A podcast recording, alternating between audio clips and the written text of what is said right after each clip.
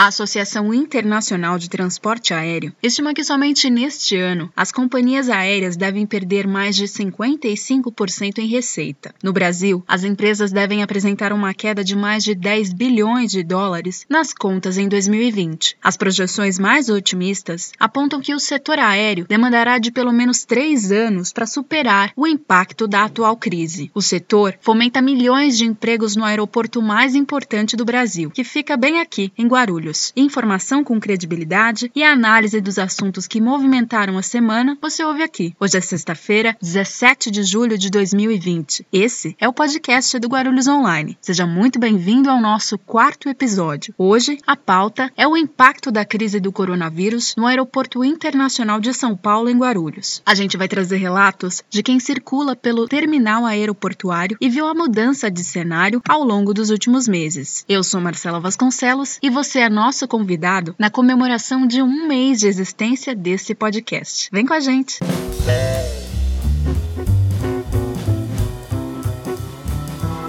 Inaugurado em 20 de janeiro de 1985, Guarulhos abriga o maior e mais importante aeroporto do Brasil. Em 1989, a segunda pista foi entregue e quatro anos mais tarde, em 93, concluiu a primeira expansão com a abertura do Terminal 2. Em 2001, passou a ser chamado de Aeroporto Internacional Governador Franco Montoro. No ano de 2004, foi concluída a modernização da torre de controle. Já em 2012, foi inaugurado o Terminal 4, hoje chamado de Terminal 1, e em 6 de fevereiro do mesmo ano foi concedido à iniciativa privada. O contrato foi assinado em julho de 2012, por um período de 20 anos, e formado pela concessionária que corresponde a 51% da participação acionária, que se soma aos 49% da estatal Infraero. Durante o período de transferência operacional, em 15 de novembro de 2012, o aeroporto ganhou uma nova marca, Gru Airport, construído em tempo recorde para a Copa do Mundo de 2014 2014, o moderno Terminal 3 foi inaugurado após um ano e nove meses de obra. Em novembro de 2015, os terminais foram renumerados.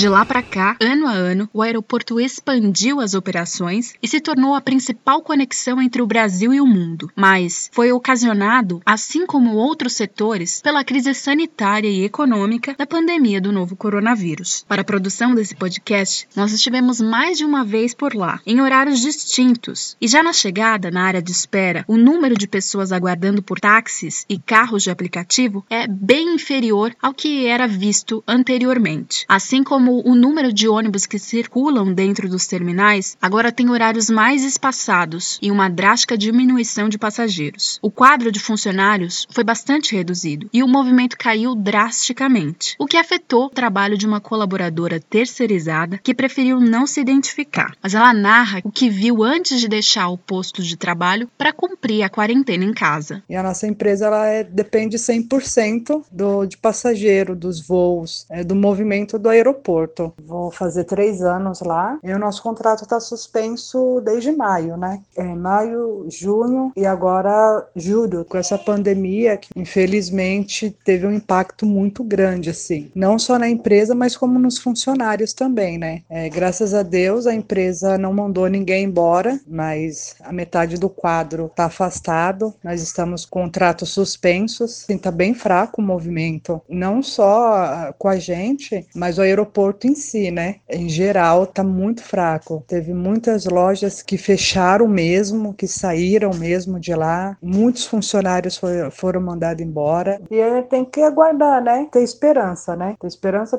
quando tudo vai se normalizar. Porque não é só nossa empresa que está nessa situação, é várias empresas, né? Grandes empresas também no mercado estão passando por uma situação bem difícil. Durante a nossa andança pelos terminais 2 e 3, encontramos vazios e dezenas de lojas e restaurantes fechados. Mas, segundo relatos de funcionários com quem nós conversamos e que não deixaram de trabalhar durante os últimos meses, julho alavancou o movimento por ali, já que, de acordo com a administração do terminal, a malha aérea caiu 88% no segundo trimestre deste ano, se comparada com o mesmo período do ano passado. A expectativa é de que progressivamente o aeroporto volte a receber um fluxo maior de pessoas. A pandemia afetou os planos de Laís Murici, ela que, além de funcionária, planejava uma viagem para fora do país, que foi cancelada e hoje, depois de quatro meses, permanece afastada do trabalho sem previsão de retorno. Trabalhei em uma empresa na parte internacional no aeroporto há três anos. Em março, eu tinha planejado minhas férias, comprado passagem e, por incrível que pareça, saí de férias no dia que oficializou a quarentena. Passou, né, o um mês de férias e aí eu entrei em suspensão de contrato. Já estava quatro meses afastada e como o quadro, né, e a situação do Covid não melhorou,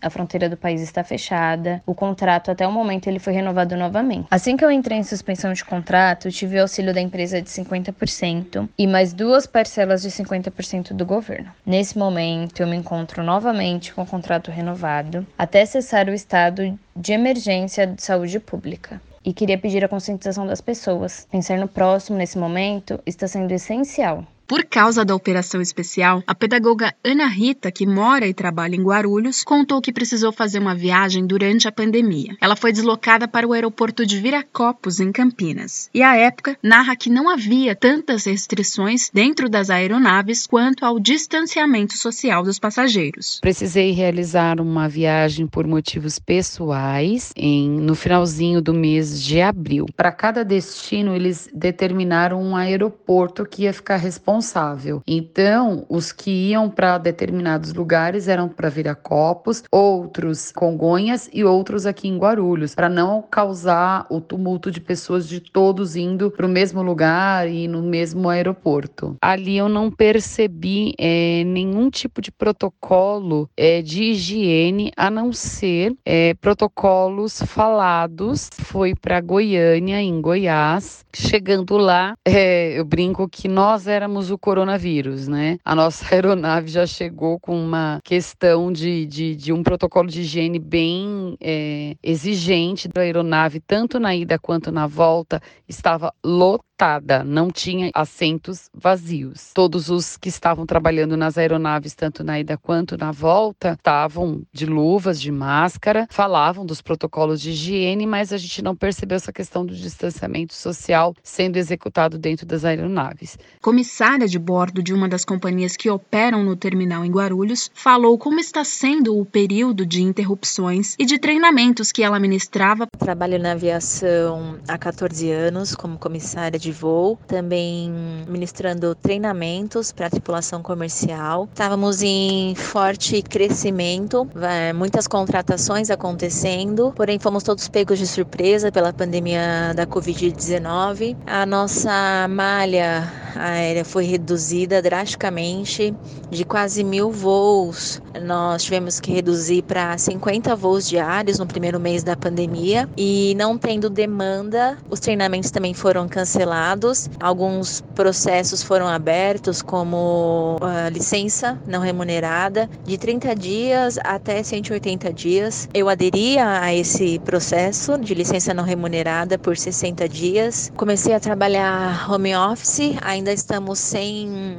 previsão de voltar presencialmente para os treinamentos. Os voos eles estão aumentando gradativamente, ainda não chega perto dos, voos, dos mil voos diários que tínhamos é, estamos com um pouco mais de 200 voos, com a esperança de que tudo volte ao normal. Vai ser uma retomada lenta, a gente consiga voltar ao patamar que nós estávamos. Infelizmente, as pessoas que estavam entrando na companhia agora tiveram que ser desligadas. Para que não houvesse mais nenhum desligamento, assinamos um acordo coletivo para que ninguém fosse desligado. Nós aceitamos uma redução salarial de 23% até 50% do salário salário por 18 meses. Então essa é a nossa realidade agora. Estamos trabalhando menos também, com um número maior de folgas. Alguns aderiram ao regime de part-time, trabalhar metade do tempo, porém também tendo que receber metade do salário. A atual concessionária está alinhada em se manter até o fim do contrato na administração do aeroporto e hoje articula mecanismos que reduzam o impacto da pandemia, como relata o diretor de operações da GRU Airport, comandante Miguel Dal.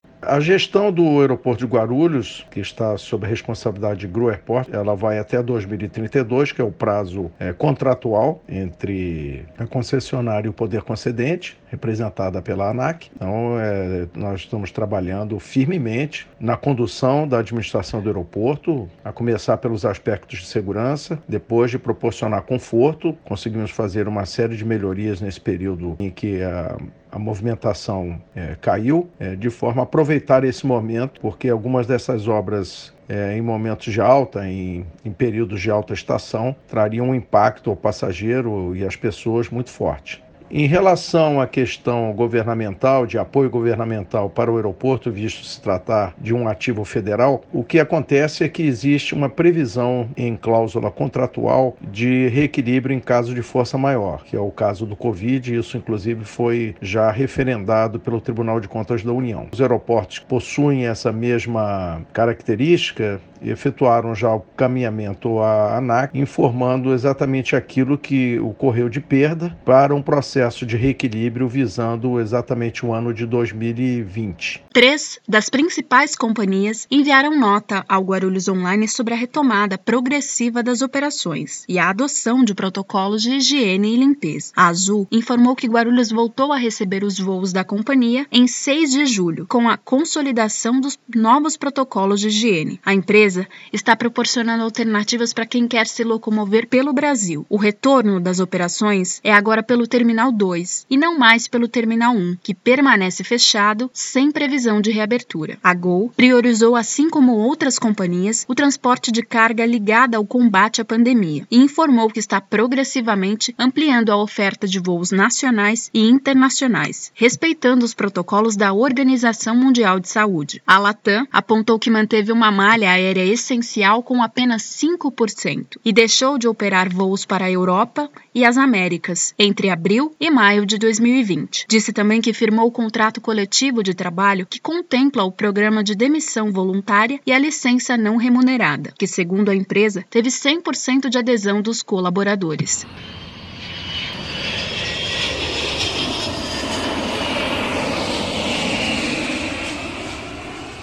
Nesse período de imensas transformações, nos cenários da nossa volta, o que todo mundo espera é que a retomada do campo de trabalho chegue logo e a recuperação dos espaços que a pandemia deixou suas marcas também.